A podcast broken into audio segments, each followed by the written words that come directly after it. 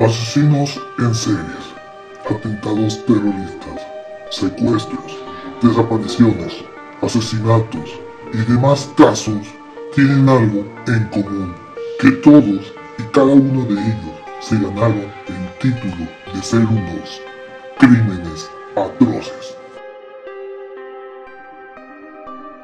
Bienvenidos sean a Crímenes Atroces, el podcast en donde cada semana yo, Santiago Quiroz y Abato, les contaré a todos ustedes los casos de crimen real más atroces, macabros, mediáticos, terroríficos y sanguinarios que han marcado la historia de la humanidad. Bienvenidos sean en el episodio número 10. Sí, por fin llegamos a los 10 episodios de este podcast. La verdad no pensé que llegaríamos tan, le llegaríamos tan lejos. Y espero que les haya gustado mucho el episodio especial de Día de las Madres del caso Claudia Mijangos. Espero que les haya gustado. Y bueno, este es uno de los casos que, que gracias a, a que se dio esta oportunidad está entre los primeros 10 episodios. La verdad, algo, muy, algo, algo que, tienen que, que tienen que saber es cuando justamente antes de iniciar este proyecto, pues me puse a investigar cuáles serían los 10 primeros casos que me gustaría investigar. Y bueno, ya fue el de, ya, el de Dahmer, ya fue el de Woods, el de John Lennon, el de Madeleine, el de Brandon, el Zodiaco, el Museo de Antropología, el Monstruo de Catepec, Claudia Mijangos, que fue el episodio pasado especial de, del Día de las Madres. Pero ahora llegamos al décimo episodio de Crímenes Atroces y este es uno de los casos que seguramente los que fueron, estuvieron, crecieron en México en los años 90 sabrán a la perfección. Y vamos a comenzar. A finales de la década, de los, a finales de los años 90, México estaba siendo terrorizado por uno de los mayores secuestradores y asesinos en serie que el país haya sido testigo. Fue uno de los más despiadados que no solo es recordado por sus secuestros, sino también por su modus operandi que consistía en la mutilación de las orejas de sus víctimas. Si saben de, qué, de, quién estoy hablando, sabrán quién es esta persona. Para los que no, en el capítulo de hoy hablaremos sobre el caso de Daniel Arismendi, mejor conocido como el Mucha Orejas. Sí, ya han escuchado bien, perdonen que vayan a ver, perdonen que vayan a ver esto. Ay, ya, es que está, continuamos con la época de calor súper horrible aquí en Querétaro, entonces el estudio va a estar con ventilación. Ah, y también quiero recordarles que próximamente vamos, bueno, les voy a dar una sorpresa al final del episodio. Bueno, arranquemos con este episodio. Okay. Y antes recordar si hay gente que es sensible a este tipo de, casos, porque este caso está lleno de mucho violencia, mutilación, asesinatos, privación de libertad, y si son personas que son sensibles ante estos temas, les recomiendo discreción antes que nada. Bueno, comencemos. Daniel Arismendi López nació en el 22, el 22 de julio de 1958 en Micatlán, Morelos. Era hijo de Catarino Arismendi y María López y tenía tres hermanos, Juan Ubaldo, Diego y Aurelio. Este último sería partícipe en sus operaciones criminales. ¿Eh?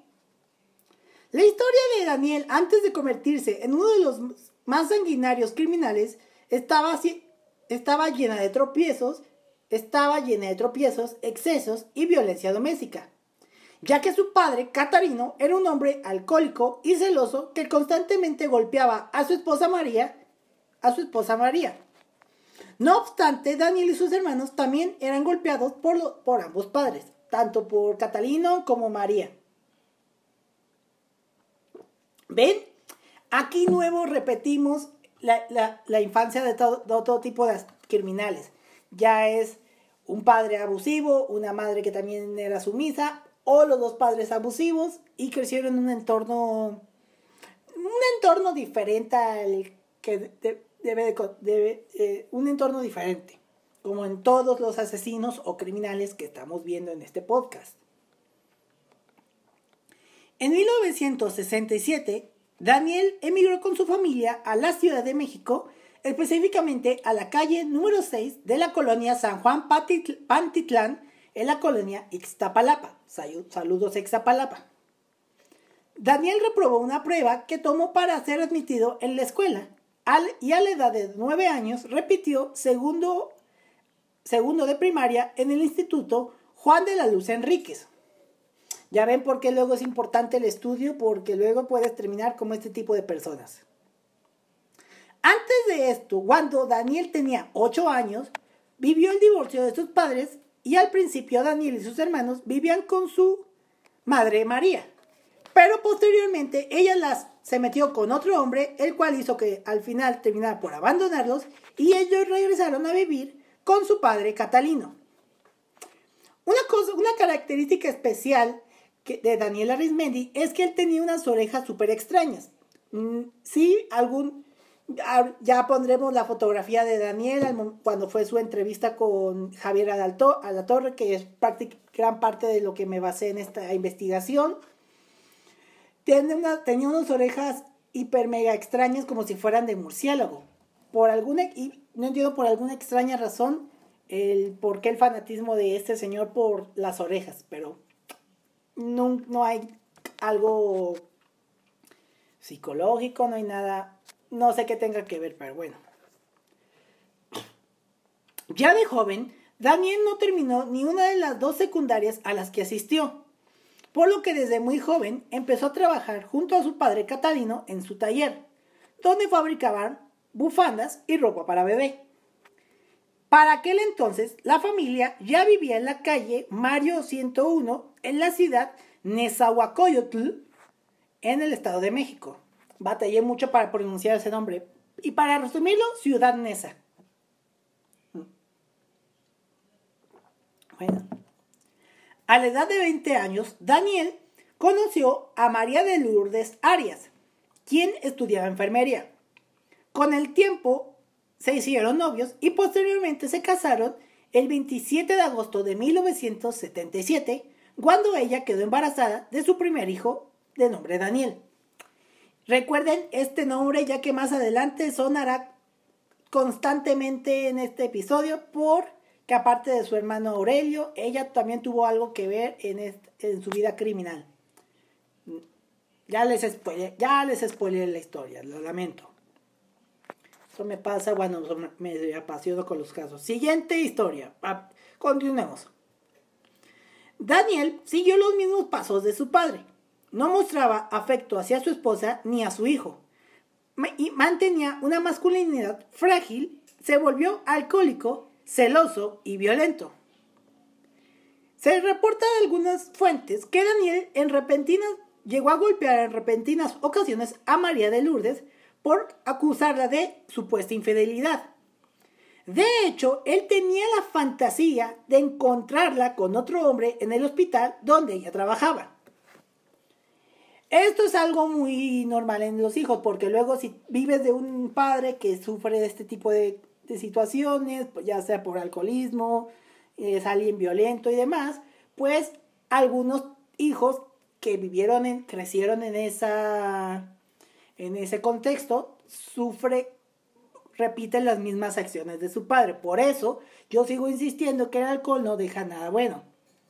Y bueno, y más las enseñanzas que los, que los padres que los padres que los abuelos criaron a sus hijos, por lo cual terminaron como por eso digo que la educación hacia los hijos en los primeros años de vida son los importantes, porque si sufren algo, terminan como esta persona. Mientras María, su esposa, tenía su trabajo como enfermera en el Instituto Mexicano del Seguro Social, o INS, Daniel era incapaz de conseguir y mantenerse en un empleo. Daniel tuvo diversos empleos, Trabajó en fábricas, trabajó en la Secretaría de Marina y trabajó como chofer particular y de transporte público. Cuando Daniel tenía los 26 años, ingresó a la Policía Judicial de Morelos, en donde solo estuvo laborando por dos meses, hasta que conoció a un delincuente apodado como La Víbora. Y este quise investigar el nombre de este criminal, pero no hay, no hay, no está su nombre en los archivos, lo cual fue imposible encontrar. Pero le diremos Juanito, por así decirlo.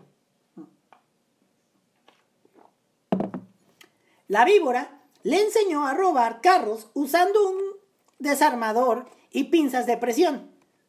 Fue en ese momento donde comienza la carrera criminal de Daniel Arismendi, que ya veremos que evolucionó más adelante. Los comienzos del quien posteriormente se convertiría en uno de los más infames secuestradores, se dedicó al robo de autos en el Estado de México, negocio en el que se uniría su hermano Aurelio. Además de robar carros, los revendía. Y eso lo hacían mediante golpear la lámina donde se encontraba el número de serie del automóvil y mediante una técnica que Daniel aprendió en uno de sus trabajos en una fábrica, cambiaba el número de serie para luego venderlos y evitar que los atraparan. Además de que si un miembro de la pandilla era arrestado, quedaba libre luego luego mediante el pago de su fianza. Además de que Daniela Daniel sobornaba a la policía para que les hiciera el trabajo más fácil, algo que posteriormente repetiría al momento de secuestrar. Y es el primer indicio cuando algo está mal, porque en todos los asesinos siempre empieza, bueno, los que son de asesinos en serie, que son de motivos, de motivos económicos, que empiezan con pequeños hurtos, pequeños hurtos, y ya después terminan con la matanza. Pero Daniel exageró. Bueno,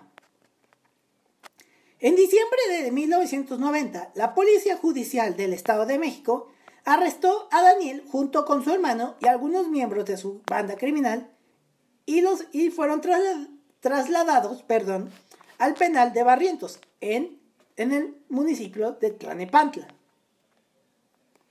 Pero después de empeñar una de sus casas y pedir dinero prestaron, salieron en libertad. Con el negocio que dejaba más pérdidas que ganancias, debido a que tenían que pagar fianzas, comprar a los policías y jueces, cambiaron de idea. Fue ahí donde empezó a dedicarse al secuestro. Cuando una sobrina de su esposa le platicó que habían plagiado a una persona en Cuernavaca y que sus cautivadores, o sea, las personas que los cautivadores, habían exigido a la familia un millón de pesos.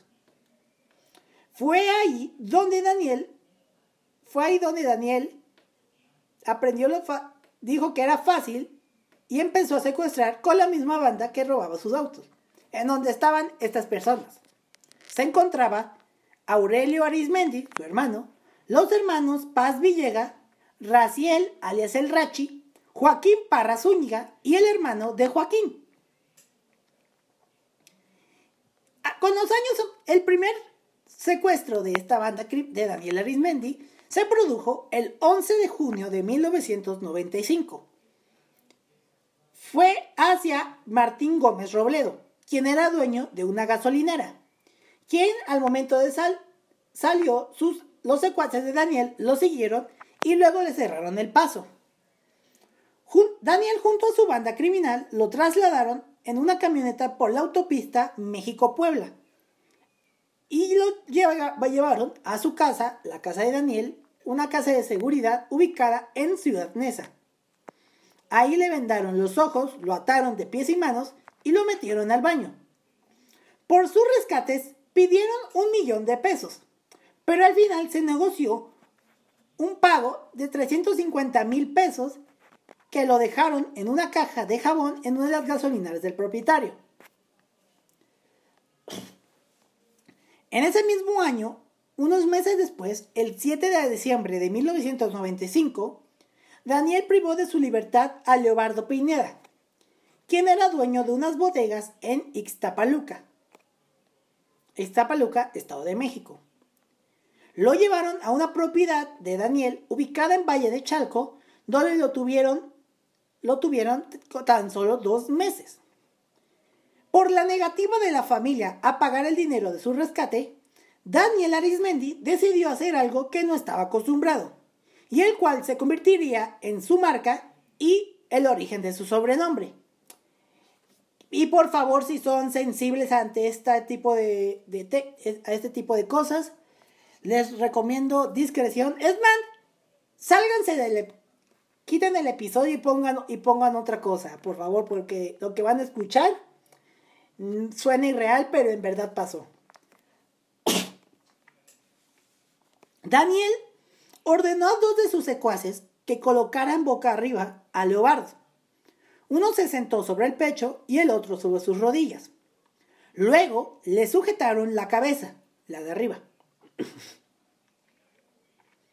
Acto seguido, Daniel Arismendi agarró unas tijeras con, unas tijeras de un, con un mango de 30 centímetros de largo que usualmente, que usualmente si van a que usualmente se utilizan para destazar pollo. Que si han ido a algún, algún mercado o central de abasto saben que utilizan unas tijeras súper, súper mega enormes. Y luego le cortó una oreja. Que de todo esto, preparó cenizas de un trapo quemado para cauterizar la herida. Esto lo aprendió cuando un tío suyo se cortó una mano con una botella rota. Se puso cenizas de un trapo quemado y dejó de sangrar. Posteriormente, Daniel se puso en contacto con la esposa del secuestrado y le dijo que cerca de su casa había una gasolinera y que buscara en la jardinera una bolsa de plástico con un recado de su esposo. Spoiler alert, ya saben que le, le pudo haber mandado. Ustedes ya se lo imaginarán. Mm. La mujer fue al lugar señalado, encontró la bolsa y al abrirlo se llevó la peor sorpresa, sorpresa de sorpresa, ya que ahí se estaba la oreja de su marido. Fue ahí donde acordó dejar el dinero en el deportivo de Eduardo Molina. Daniel mandó a una persona a recoger el dinero, pero esta fue detenida y le quitaron el dinero. Ya saben ni en, que en México ni la propia delincuencia organizada puede estar, puede estar a salvo. Tristemente, si eres criminal o no, estás consciente de que también te pueden robar, ya que entre ladrones se roben. Tiempo después, Daniel llamó a la esposa nuevamente para saber por qué no tenía el dinero.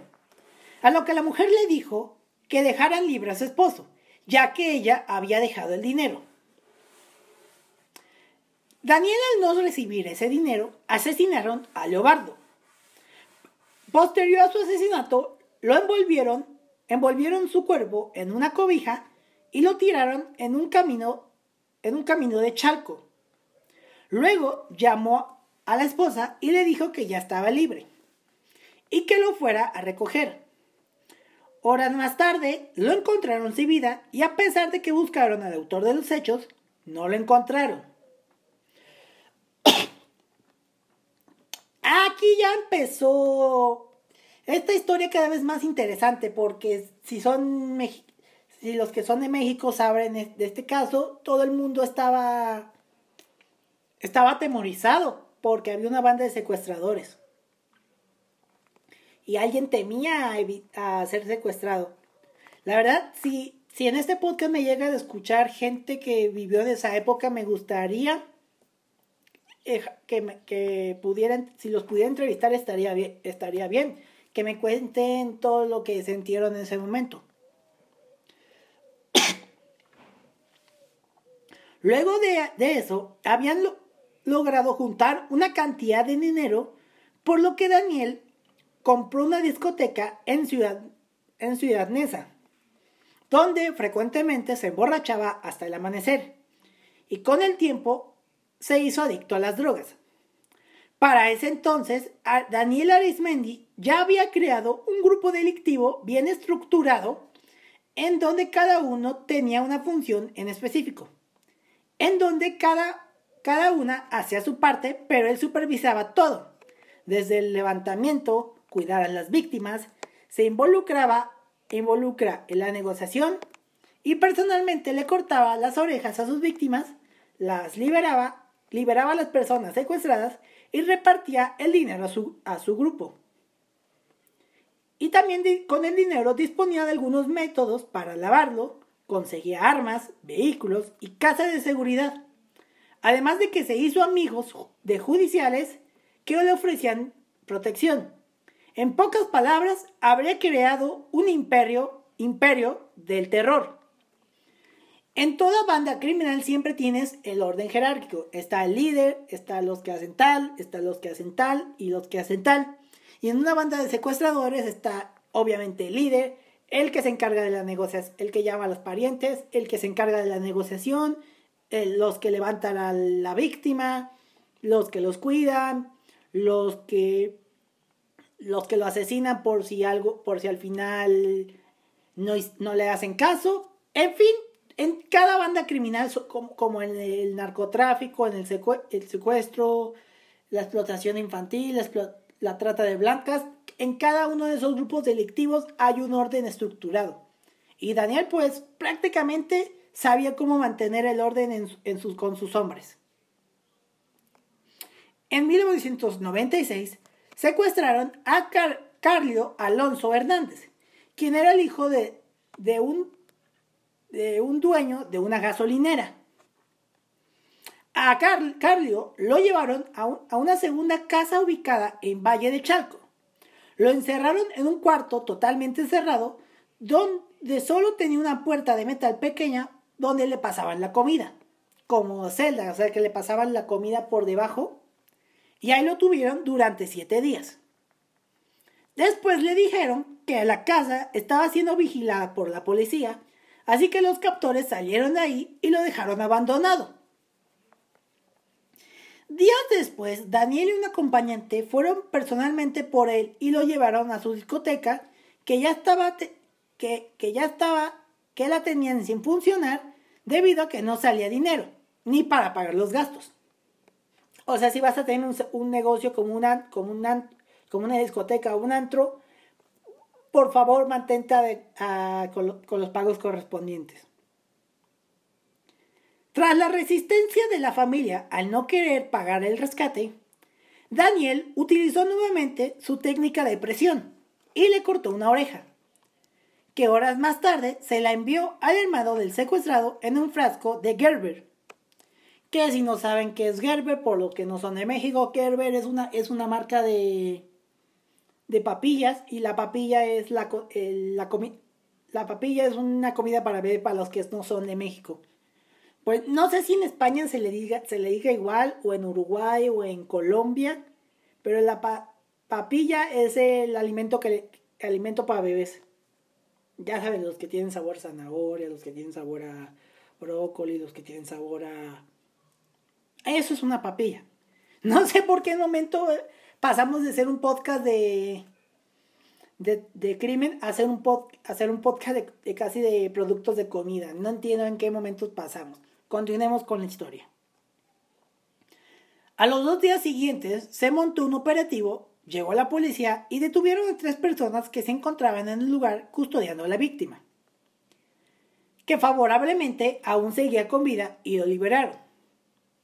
Daniel, después de eso, Daniel intentó persuadir a los policías para que los liberaran sin tener éxito en ello, por lo que contactó a un ex policía que hacía negocios con ellos, para que les ayude a que liberaran a los detenidos y él no se viera involucrado, ni mucho menos sus esposas, que a estas alturas se había convertido parte del grupo, del grupo con sus familiares. Es decir, toda la familia de Daniel trabajaba con él, desde su esposa, desde sus hijos y sus cuñados. Daniel llegó a un acuerdo con el subdirector de la policía, quien le pidió una fuerte cantidad de 150 mil pesos para que no se vieran involucrados. El dinero fue entregado en la casa de su suegra y las patrullas en ese momento, en ese entonces que vigilaban la casa de Daniel, se retiraron del lugar. Pero la familia del secuestrado le dieron seguimiento al caso e informaron a la Procuraduría del Distrito Federal o Ciudad México, como se conoce hoy en día, Mientras investigaban el hecho, dieron con un vendedor de autos usados del bordo de Sochaca, de nombre Martín Fuertes Márquez, alias El Gato, quien estuvo causando terror a una familia amarilla. Ah, no, esos son los... Ah, no, me confundí de gato, perdón. Esa es una referencia a los, un capítulo de Los Simpsons. Bueno, esta persona, Martín Fuentes, alias El Gato, proporcionó información de, de Daniel Arismendi y ahí mencionó que se dirigía a Veracruz. El comandante y otros policías fueron a ese estado y lo encontraron con otros dos sujetos, a lo que inmediatamente negociaron su libertad, ofreciéndoles 250 mil pesos, una camioneta George, Dodge y un Spirit color vino. o sea, prácticamente toda la policía estaba ayudando a que no capturaran a esta persona. Y lo lograron, estuvo libre durante, y cometiendo crímenes durante bastantes años. Bueno, eh, cuatro años estuvo el reinado de terror de Arismendi. Ah, bueno. Después de esto, la Procuraduría,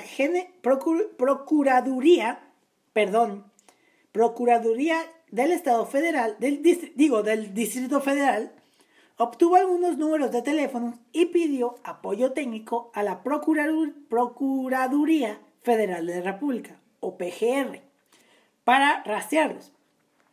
Una vez que escucharon las llamadas, el gobierno federal se percató de la existencia de Daniel Arismendi, pues en ese entonces no sabían quién era ese sujeto, puesto que estaba muy bien protegido por ellos mismos.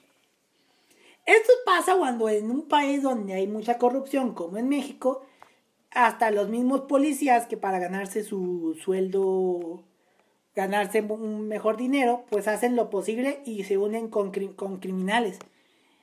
Y no los culpo, desde reinado, desde el poder que tuvo Arturo el Negro Durazo, un ex, un ex capitán de la Policía de México, dio rienda a lo que hoy conocemos a la corrupción dentro de la Policía de México.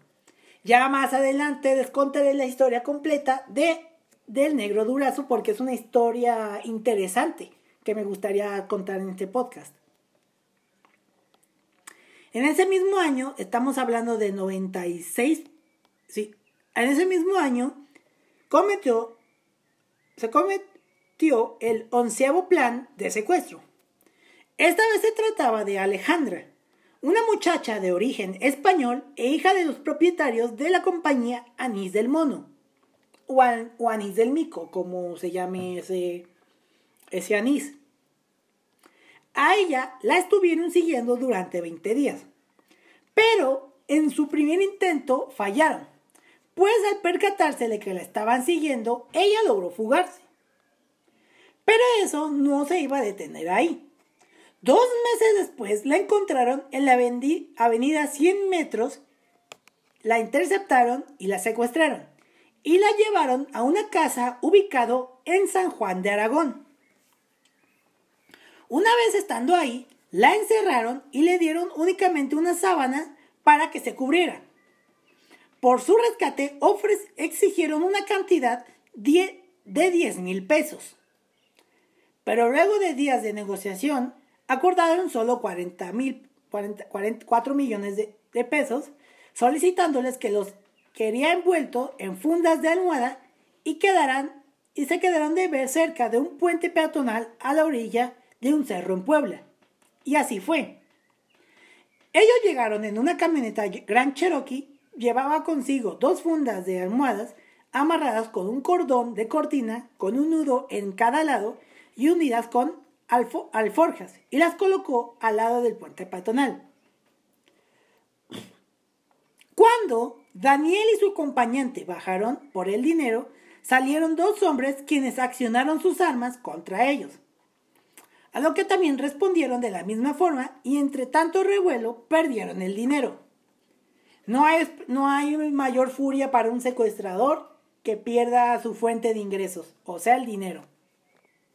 Daniel estaba furioso al regresar a la casa donde tenían a Alejandra. Ahí con su furia, le pidió a dos de sus, de sus cómplices que la sujetaran.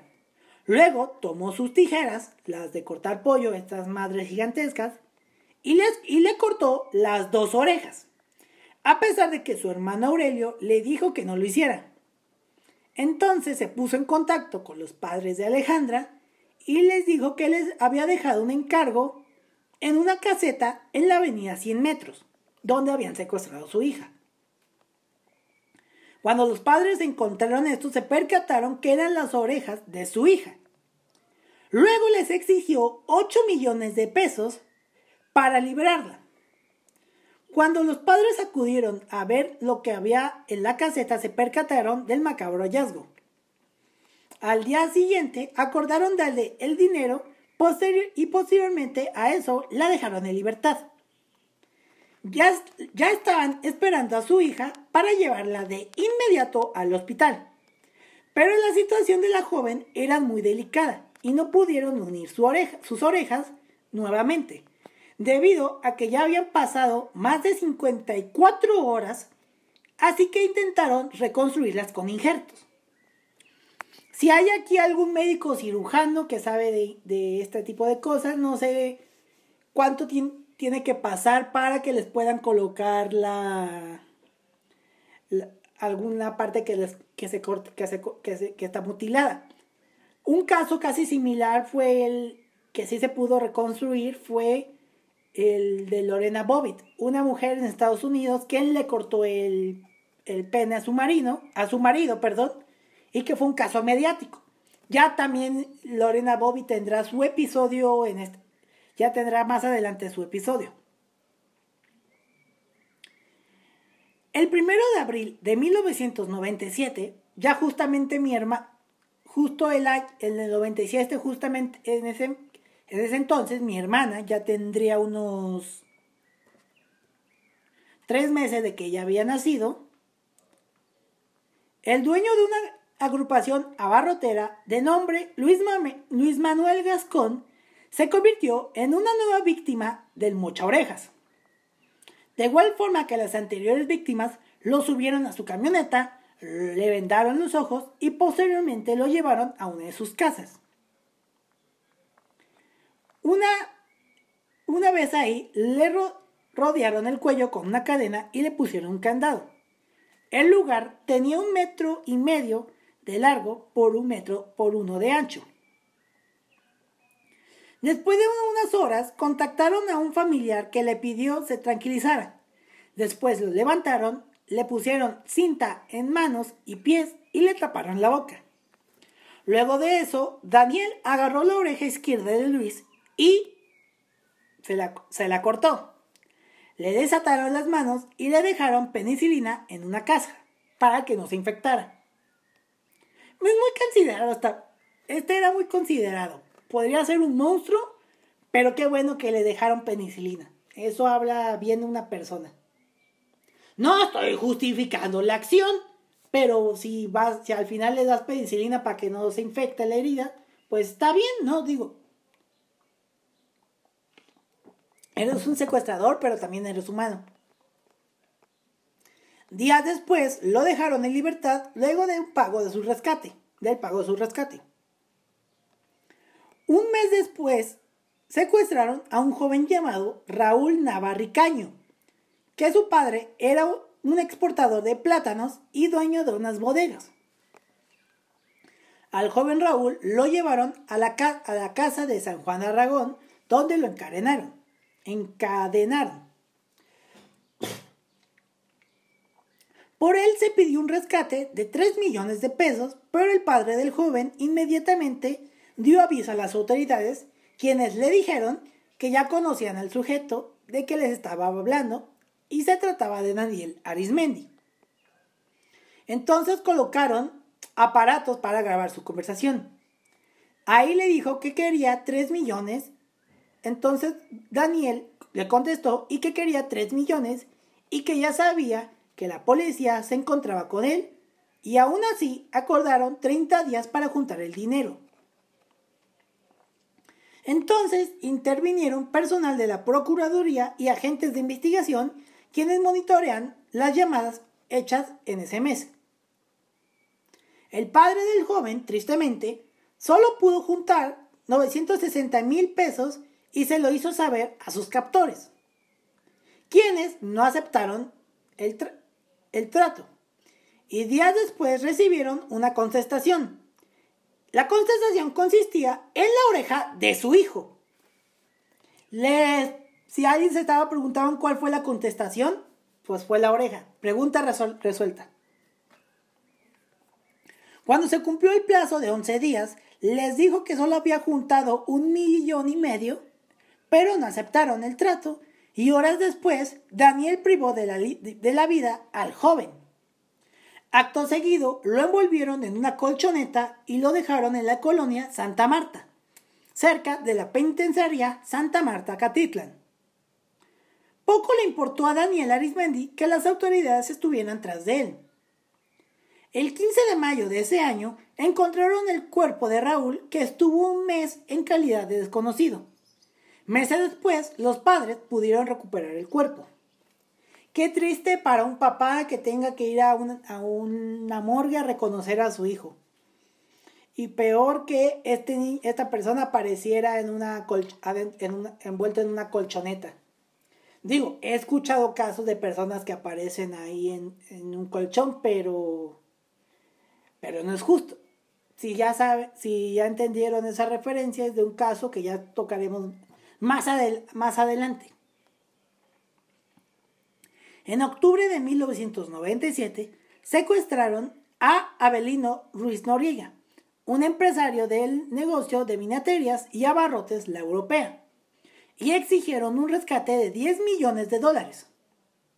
Daniel, Daniel utilizó su ya conocido modus operandi y le mandó una oreja donde la metió en una caja de cereal y se la mandó al hijo de Abelino, quien la encontró dentro de un casillero de una tienda comercial poco después se pagó el rescate y lo dejaron libre junto a una iglesia. Dos meses después, en diciembre del 97, Daniel asesinó a José Trinidad Hernández, Gerardo Rafael Martínez y a Bartolomé Francos, alias el chino, quienes eran miembros de su grupo porque supuestamente estaban planeando entregar a Daniel con las autoridades. Después de asesinarlos, los envolvió en una cobija y los abandonó cerca de una unidad habitacional en Valle de Aragón, en Ciudad Neza.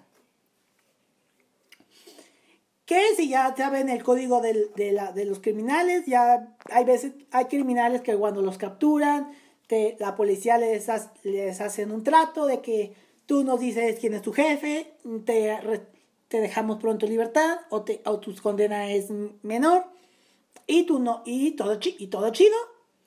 Pero cuando esta persona se entera, pues, ¿qué tiene que hacer? Asesinar a estas personas que supuestamente son de confianza. Ya ven, hasta ni en, ni entre grupo, ni en un grupo criminal existe la desconfianza. Pero bueno, así es la vida criminal, ¿qué se le puede hacer? Continuando con la historia, las autoridades mexicanas habían perdido el control de la situación, ya que no encontraban el modo de detenerlo. Fue así que en 1998 la PGR realizó un retrato hablado que rápidamente se dio a conocer a nivel nacional. Y se trataba de Daniel Arismendi, alias el Mocha Orejas, quien era temido por todo el país. Por lo cual la, prote la protección y la vigilancia constante de policías en diferentes zonas estaban, estaban alertas por sí para evitar que las personas se convirtieran en víctimas de este temido criminal. O sea, este movilizó a toda la policía mexicana. Como en caso de Richard, de Richard Ramírez, el acosador nocturno, que por sus crímenes que fueron en California, en California, tanto en San Francisco como en Los Ángeles, se dio a conocer públicamente y todo el mundo pues vivió un pánico horrible en el que tuvieron que comprar armas, reforzar sus casas, pedir más apoyo policiaco, entre otros. Ya cuando estemos hablando del caso de Richard Ramírez, sabrán todo lo que cometió ese cuate. La primera detención que se realizó fue, para, fue la clave para poder detener a Arismendi. La persona que detuvieron fue Daniel Venegas, quien formaba parte del grupo y proporcionó información importante que llevaron a la policía a conducirse a Cuernavaca. Según la confesión de Daniel, de Daniel, la confesión, Daniel y sus hermanos se hospedaban en hoteles de Cuernavaca y Cuautla, en Morelos. La Policía Federal siguió la pista de los números telefónicos fijos, números celulares y radiolocalizadores a Cuernavaca.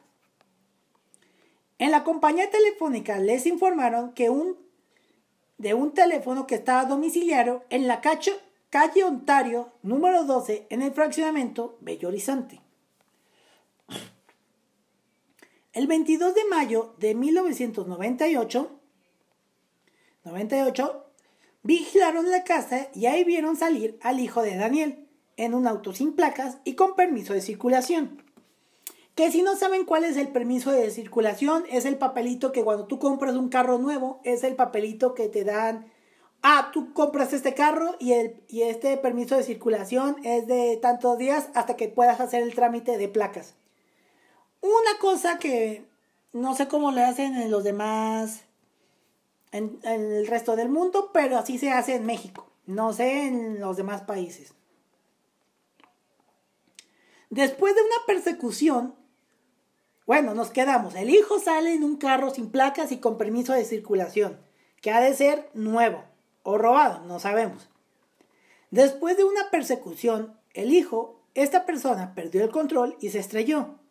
Y luego lo detuvieron y ahí les dijo que la casa de su padre se encontraba abierta. Cuando todo estaba listo para entrar, la policía les pidió que salieran sin oponer resistencia. Después, alguien contestó que solo eran tres mujeres y un niño. Cuando entraron y preguntaron dónde estaba Daniel Arismendi. Le respondieron que se había ido en una camioneta roja. O sea, hicieron todo un operativo para atrapar a Daniel Arismendi y solo encontraron a tres mujeres y un niño y al interior se encontraron 50 millones de pesos y algunos centenares de oro. Centenares son estas como monedas súper antiguas que se utilizaban en tiempos de la revolución, no, si no mal lo creo, si no mal lo pienso, pero no soy experto en ese tipo de cosas. Que un centenar pues te vale mucho, te vale mucho dinero, depende del, del, estado, si del estado de esta cosa, si está bien, si está mal, si está bien cuidada, mal cuidada. Todo es factor y se puede vender a un buen, a un buen precio, la verdad. Fueron detenidos, en el interior de la casa fueron detenidos María de Lourdes Arias, la esposa de Daniel, y su hija junto con su pequeño nieto. Después contactaron a Daniel y le informaron que tenía a su familia y le ordenó que se entregase. Él les dijo que, si se, que, comunicaba más tarde, pero luego de eso jamás volvió a, llamar. Ya llegamos al punto en el que la misma policía tiene secuestrada a la familia de un criminal para negociar su rendición. Algo que con dos criminales pasó, ha pasado lo mismo. El más conocido es el caso es Pablo Escobar, cuando fue cuando Pablo Escobar intentó negociar e intentó sacar a su familia fuera de Colombia. Pues la, el gobierno de Colombia los mantuvo cautivos en un hotel y estuvieron diciéndole que para que si se rendiera pudiera ver a su familia. Algo sabiendo de característica como era Escobar, era prácticamente alguien que al final te amenazaba, amenazaba si no dejaba a su familia. Fue el mismo día que habló de más y fue cuando lo asesinaron. Ya, hablar, ya estoy preparando ese, ese, episodio de Pablo Escobar. No lo estoy haciendo con emoción porque no quiero justificar el un acto criminal, pero sí ya estoy preparando ese episodio. ¿Cuándo saldrá ese episodio? No sé. Y, y el otro está cuando capturaron, la primera vez que capturaron a Joaquín Guzmán el Chapo, un criminal de aquí en México que actualmente sigue sigue preso en, en, estado, en Estados Unidos, que ya también tendrá su episodio ya también tendrá su episodio de todo lo que fue su vida, pero también usaron su familia para que él se entregara y él se entregó. Fue la primera vez que lo capturaron por ahí del 2000, 2014, si mal lo recuerdo. Sí, fue en 2014. Obviamente al año siguiente se les fugó, pero no estamos hablando. ¿En qué momento pasamos de un criminal a otro? A mí, producción, sigamos con la historia, pero bueno. Con la captura de su familia se dieron a conocer muchos datos importantes. Ahí se informó que la familia de Arismendi nunca habían usado su nombre real y que habían tramitado actas de nacimientos falsas que fueron que eran elaboradas en las mismas oficinas de gobierno. Ya que con ellas, ya que con y con estas actas que eran legales por lo mismo que las hacían en las mismas oficinas de gobierno, pudieron tramitar todo tipo, todo tipo de documentos con identificaciones diferentes. Además de que licenciados y agentes judiciales estaban involucrados. Con la operación se les fueron, se les fueron incautadas 18 casas y muchos millones de pesos. Justo lo que ha hecho la policía cuando son casos de narcotráfico, como Pablo Escobar, que cuando a él lo asesina, lo mataron, lo mataron. Bueno, mataron entre comillas, porque pudo haber pasado, hay muchas teorías sobre su muerte. Ya cuando estemos en el episodio de Escobar les explico, pero con él cuando a él lo, lo, de, lo mataron, pues todas las propiedades de Escobar se volvieron de, dominio público. Incluso la hacienda Nápoles actualmente es un parque de diversiones muy visitado en Colombia. Ya eso lo explicaré más a detalle cuando lleguemos a ese episodio. Que cuando saldrá, no lo sé. Que estoy trabajando en ello, lo estoy trabajando en ello. Pero como es mucha información, por eso lo dejé hasta cuando sea que salga ese episodio.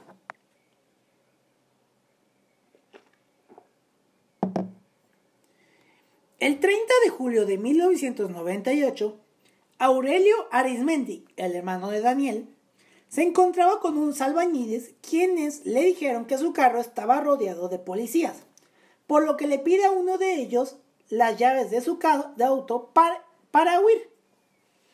En ese intento de huida, chocó con un, taxi, con un taxi y un microbús. Luego intentó darse la fuga, pero los policías lo interceptaron y lo hirieron en las dos piernas. Posteriormente lo arrestaron. En agosto de ese mismo año, Daniel Arismentis, el mocha orejas, se había quedado solo y quería recuperar el dinero que le habían decomisado y retirarse. Había pensado en hacerse agente inmobiliario fuera del Distrito Federal y pensó vivir en Querétaro con uno de sus, con uno de sus amantes de nombre Dulce Paz y con el hijo que procreó con ella. Qué buena forma de planear tu retiro. O sea, ay, deje secuestro más gente, reúno lo que me quitaron, me voy a vivir a Querétaro, me vuelvo agente inmobiliario, me voy con una amante mía, con el hijo que tuve con esta amante. Qué buena forma de retirarse, la, la verdad. Digo, suena horrible la, forma, en la que él planeaba su retiro, pero bueno, estamos hablando de alguien que al final pensaba en el pensaba futuro. Ya sabrán todo lo que pasó por él. Pero nada de eso detendría a Daniel y volvió a actuar. Su siguiente víctima y la que sería pieza importante para su captura posterior se trataba de Raúl Nieto del Río, un empresario queretano. Entonces, junto a algunas personas que aún estaban libres y miembros de su, de su banda, rentaron una casa en Querétaro y antes de continuar tengo una, tengo una cosa curiosa, o sea, la casa de las que estos hablan, me esta parte, no me acuerdo el lugar donde está la casa, pero yo tengo un amigo que se llama José Mauricio La Torre Mora, le decimos Huicho, que si me está viendo o escuchando le mando saludos. Él actualmente vive en una casa y justamente la casa que está en la casa de atrás era la casa del mocha orejas. Una cosa muy real. No, y tengo dudas, a lo mejor si voy a ese lugar, pues voy a intentar tomar foto de la casa para las notas, pero no sé si ya la derribaron. Quién sabe si siga esa casa de pie. Bueno, rentaron una casa en Querétaro y les enseñó todos los de paso a paso los recorridos que hacía diariamente el empresario y les explicó cómo iban a proceder. Proceder a secuestrarlo, no a otra cosa. Se le hicieron dos intentos, pero, les, pero este les cambió la ruta y logró escapar. Posteriormente a eso, días después, lo volvieron a interceptar en una avenida importante aquí en Querétaro, no sé cuál.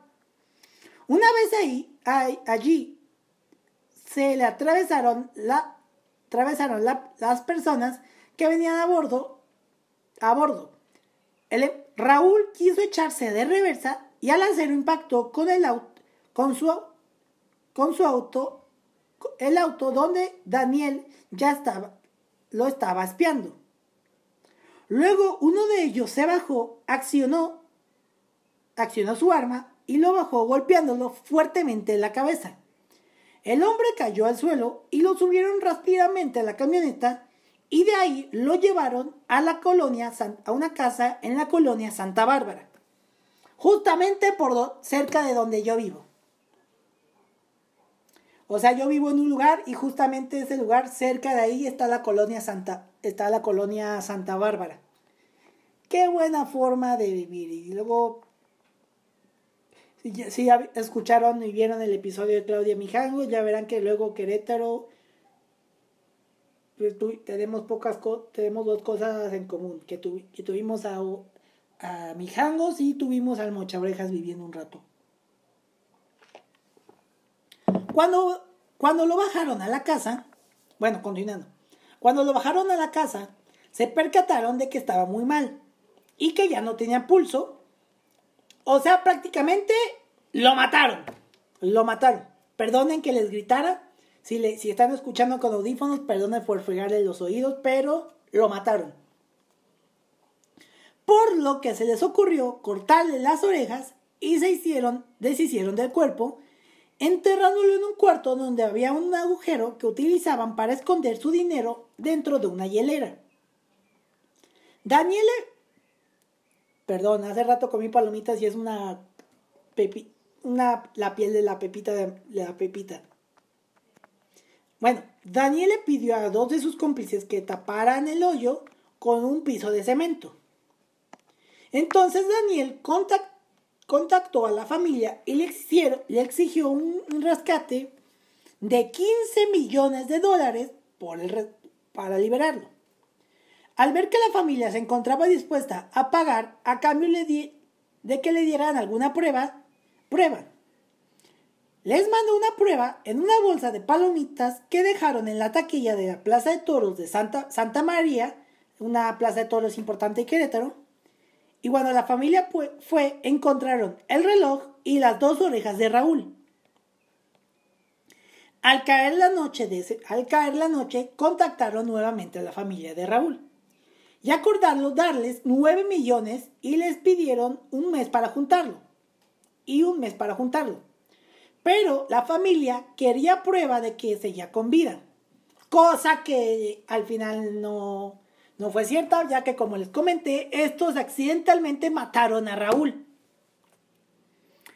Así que para mostrar una prueba, agarraron picos y palas y rompieron el piso de cemento para sacar el cuerpo. Después acudieron al baño y lo limpiaron. Compraron polvo facial y le cubrieron el rostro. Seguido de eso le pusieron suero, un suero, pusieron un suero, suero con gasas y cinta adhesiva. Le vendó los ojos, lo cubrió hasta el pecho con una sábana y a un, y a un lado le puso un periódico con la fecha de ese día y tomaron varias fotografías que luego les, se les fueron enviadas a los familiares dentro de un sobre agregándole 100 mil dólares para enterrarlo si no cumplían con el trato con el traro. Digo, con el trato. Aquí escribir, aquí escribir traro, perdonen. Qué, pen, qué pena, la verdad. Qué bueno que no estoy vendiendo mis guiones. Bueno, lo, lo que estoy leyendo porque sí tengo un poco mala de ortografía, la verdad. Yo me baso con el con el auto completado, pero bueno. No sabemos si al final entregaron a Raúl, pero no, no lo entregaron. Ese mismo día, el 17 de agosto de 1998, la policía entró a la casa de Daniel, donde estaba su amante, Dulce Paz. Ahí encontraron la hielera con 8 millones de pesos. Los teléfonos y los teléfonos de Daniel ya estaban intervenidos. Para ese entonces, la policía ya sabían de la muerte de Raúl Nieto. En ese momento le tendieron una trampa para atraparlo. Y ellos habían escuchado en los teléfonos intervenidos que, se quedó, que Daniel se quedó de ver con uno de sus dos cómplices para que le llevaran una credencial de elector falsa en la avenida Río Churubusco a la altura del Palacio de los Deportes en la Ciudad de México.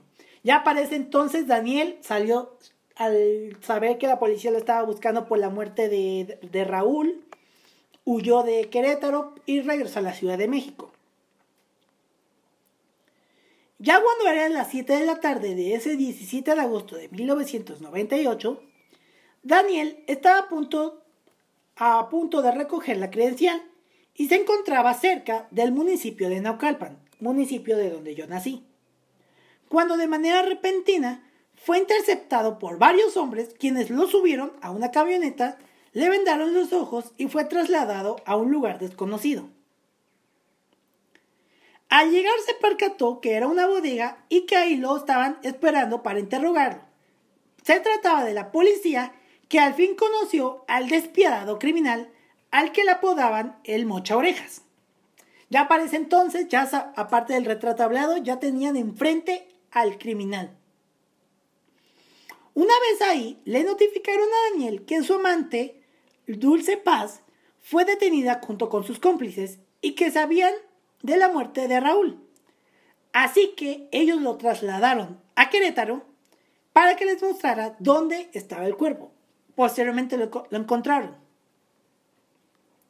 La historia de este criminal había llegado a su fin.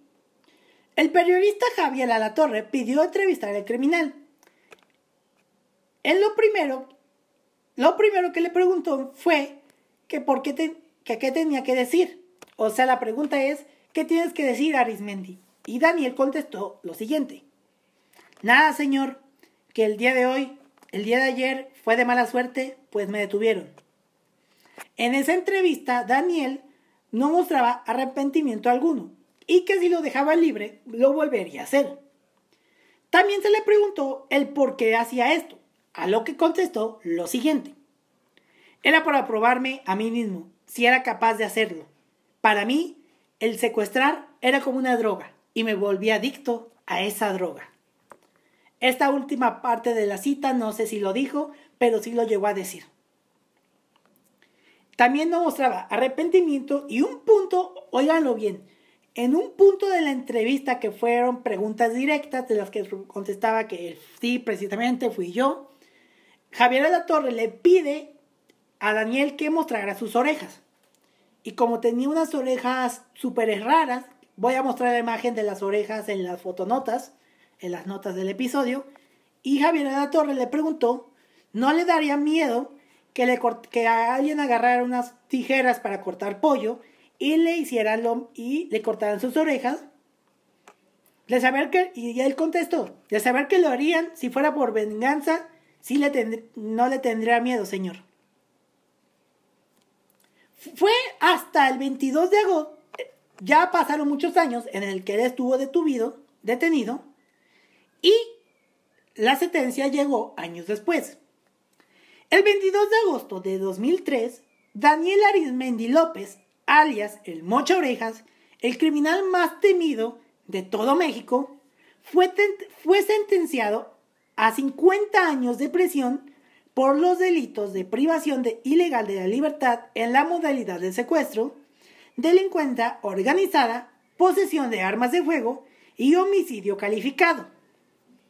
Cabe destacar que, que la suma de todas las condenas, Daniel recibió una, en total una condena de 390, 393 años de cárcel, mismas que actualmente se encuentra purgando. Y esto es lo más reciente. El pasado 11 de abril de 2023, o sea, el mes pasado, un tribunal federal anuló la condena de 50 años a Daniel y a sus cómplices por el delito de secuestro, al considerar que los sentenciados no pudieron presentar pruebas a su favor. En este amparo que se fue presentaron, aseguraban que las víctimas fueron que, las, que los detenidos fueron víctimas de tortura al momento de la confesión. Pero, a pesar de ese amparo, no significa que puedan salir de la cárcel, ya que en la sentencia están los otros delitos además del secuestro. O sea, prácticamente se armó un súper escandalazazo en México cuando se dio a conocer esta noticia. Mismas que está ocurriendo en estos momentos en Colombia con el asesino en serie Luis Alfredo Garavito, que supuestamente en este año ha de salir de la cárcel. Ya también tendrá su episodio Daniela eh, Luis Alfredo Garavito, pero estoy esperando alguna actualización de la, de la justicia de Colombia para saber si ya quedó en libertad o no, o si ya lo, lo mató el cáncer, el cáncer de ojo que actualmente está sufriendo. Y bueno, este fue el caso de Daniel Arismendis, mejor conocido como el Mocho Orejas, uno de los más sádicos, peligrosos y temidos criminales que México pudo conocer. Espero que les haya gustado el episodio de hoy. Si les causé terror, no fue mi intención. Ah, caray. Espérenme. Es que ya está empezando a llover. Bueno, espero que les haya gustado mucho el episodio. Y recuerden que si les causé algún miedo, algún temor, por favor háganmelo saber. Y les pido disculpas ya que quiero sensibilizar medio sensibilizar estos casos, pero no puedo, no encuentro las palabras palabras adecuadas para, digamos, decir, ah, pasó esto. No, o sea, lo intento, pero no puedo.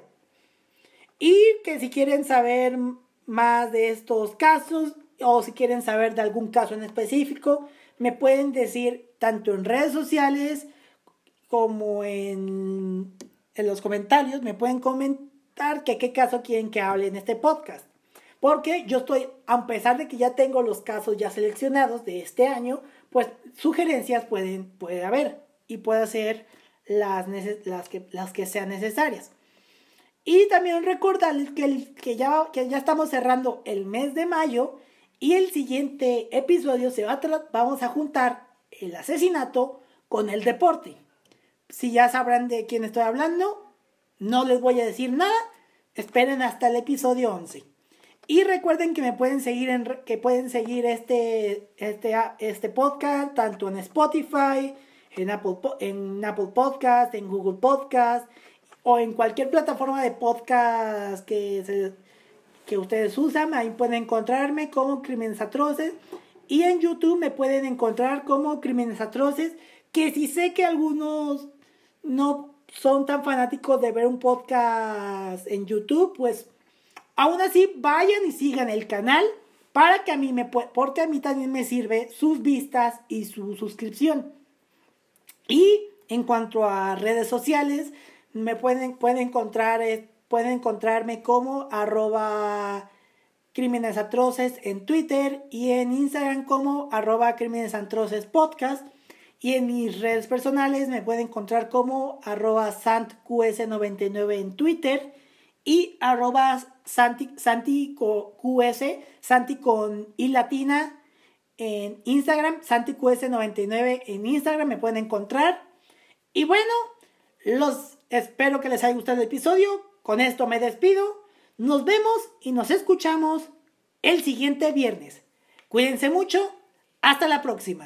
Asesinos en series, atentados terroristas, secuestros, desapariciones, asesinatos y demás casos tienen algo en común, que todos y cada uno de ellos se ganaron el título de ser unos crímenes atroces.